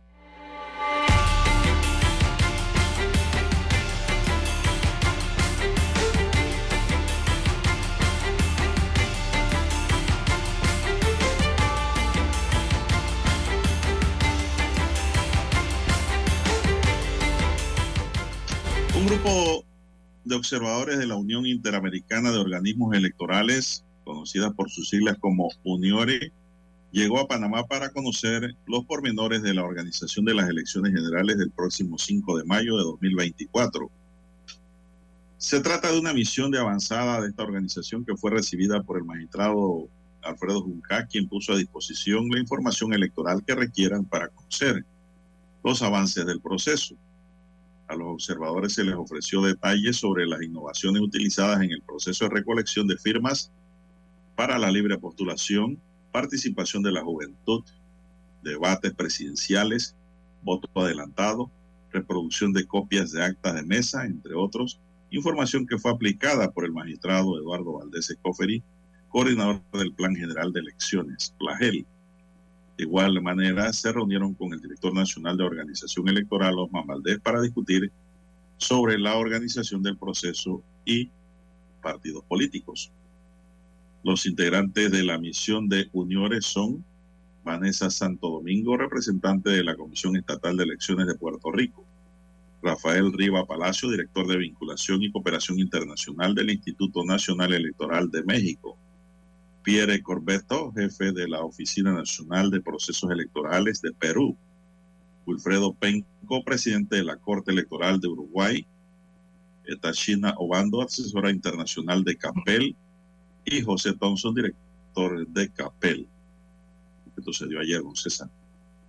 Son observadores internacionales de los procesos electorales. Son las 7.20 minutos, 7.20 minutos, avanza la mañana. ¿Y qué más nos dice la agenda, César? Bueno, oferta de partidos políticos no atrae a los electores más jóvenes. Eh, destacan los primeros sondeos, las primeras encuestas eh, oficializadas eh, aquí en la República de Panamá. El- el- la del diario La Prensa es una de ellas y señala que la oferta de los partidos políticos rumbo a los comicios del 5 de mayo eh, no convencen a los electores, sobre todo a los más jóvenes. Y ahí es donde entra eh, la situación, ¿no? Recordemos que la mayoría del voto eh, de los ciudadanos electores para esta elección en su mayoría es voto joven, entre 18, creo que a 35 años de edad, por allá anda más o menos, y es la mayoría, es quienes van a decidir al próximo presidente y al próximo gobierno de la República de Panamá. Así lo refleja entonces esta encuesta de Mercadeo Planificado SA. Entrevistan, veamos la lista técnica, la ficha técnica, 1.200 personas cara a cara en todo el país. 26 de enero al 2 de febrero fue practicada. Y por ejemplo, en cuanto a los inscritos en los partidos políticos, el 41% respondió que sí lo está y el 59% dijo que no pertenece a un colectivo político, casi el 60%. Eh, no obstante, este último porcentaje crece, 70% en jóvenes de entre 18 a 25 años de edad. Es que para allá es donde tienen que ir a buscar el voto los candidatos aspirantes y los partidos políticos. Así que las provincias con menos inscritos en partidos políticos son la provincia de Los Santos, claro, su población es la de las más pequeñas, ¿no? Eh, comparativamente, el 72% dice. Chiriquí, 69% de inscritos en partidos políticos. Panamá Oeste, 64% inscritos. Bocas del Toro, 63%. Y la provincia de Panamá, con el 60%. Son los que más inscritos, o sea, ciudadanos electores del padrón electoral, están inscritos en partidos, perdón, políticos. Además, el eh, 54% de los electores no se siente identificado con un partido o simpatiza con o simpatiza con un independiente o libre postulación, ¿no? Destaca la encuesta que un 54% de los consultados no se siente identificado. Este porcentaje se incrementa al 59% cuando se trata de personas entre 18 a 25 años de edad, que son los jóvenes, según destaca parte de la muestra que presenta hoy el diario La Prensa respecto a esta temática. Y don Juan de Dios, es que allí es donde deberían estar dirigidas, eh, bueno, según la temática, la mayoría de las campañas políticas en el país. Y creo que ahí es donde está el debate ahora mismo con los jóvenes, ¿no? El debate en medio de la sociedad. Eh, y que se plantea entonces alrededor de los temas eh, que son los más sentidos por la población, de la población en general, pero sobre todo la población joven. Así que, bueno, hacia allá entonces tendrán, muchos han dirigido el mensaje político de sus campañas, otros lo han dirigido a otros segmentos eh, de la población. 7, 24 minutos de la mañana. Me pregunto un oyente si vimos la entrevista de CNN a Ricardo Martinelli. Sí, sí, yo la vi. Yo la vi, César, y bueno, eh, Fernando del Rincón, pues, dicen algunos internautas que lo agarró de trapo de fogón porque no podía contestar las preguntas que le hacía Fernando. Y de salida chocó porque cometió la imprudencia en decirle al periodista que estaba desinformado, don César. Eso es un error eh, político. Y, y Fernando del Rincón le dijo que sí estaba informado y le tocó todos los puntos, punto por punto. Y la verdad es que Martinelli no pudo responder concretamente con precisión eh, las preguntas formuladas por el periodista CN. Sí, mant- mantiene la misma estrategia. Se dedicó ¿no? a divagar. Exacto, eh, digo, parece mantiene la misma estrategia de, de que las denuncias en su contra en Panamá son inventadas, se mantienen eso, y eh, se mantiene sobre todo en el tema norteamericano eh, eh, en que la designación de por corrupción que le fue que le fue señalada por Estados Unidos de América, bueno, Martinelli señalaba que eso fue pedido en Panamá, que se lo pidieron al gobierno de los Estados Unidos para que ellos dictaran eso allá. Imagínese usted. Así que, bueno, parte de lo que eh, salió anoche de la entrevista entonces con eh, Del Rincón, Fernando Del Rincón se llama el periodista mexicano, ¿verdad? Eh, de CNN. Eh, a eso de la, de la noche, al caer la noche, entonces se dio esta entrevista. Bien, eh, los gremios de ciencias agropecuarias marcharon ayer a la presidencia de la República para exigir lo que ellos llaman un derecho, para exigir el cumplimiento de la ley 11 del 12 de abril de 1982, la cual establece que su escala salarial debe ser revisada y actualizada cada cinco años. El ajuste debió regir desde el pasado primero de enero, pero tras las conversaciones que iniciaron en agosto de 2023, no se han concretado el porcentaje. Los profesionales de las ciencias agropecuarias piden un aumento del 19.8% con base al encarecimiento del costo de la vida para las cinco categorías existentes y reconocidas por la citada ley. Rigoberto de la Rosa, presidente del Colegio Nacional de Técnicos Agropecuarios Especializados de Panamá, destacó que se trata de una lucha reivindicativa que debe ser atendida por el Ministerio de Desarrollo Agropecuario. Estamos pidiendo que se respete la ley. Nosotros venimos negociando con el gobierno desde mayo del año pasado sobre esta situación y todavía no se ha cumplido con nuestros legítimos derechos, dijo de la Rosa. Los profesionales de la ciencia agropecuaria se mantienen en una huelga de brazos caídos, pero no descartan una paralización general. De hecho, hace algunos días mantenían paralizadas las funciones en algunos puertos y aeropuertos del país. La medida fue suspendida confiando en que se lograría un acuerdo con las autoridades del MIDA, pero hasta ahora no se ha logrado nada. Se nos acabó el tiempo, nos indica Daniel acá, César. Daniel Arauz Pinto nos acompañó en el tablero de controles en la mesa informativa. Les acompañamos.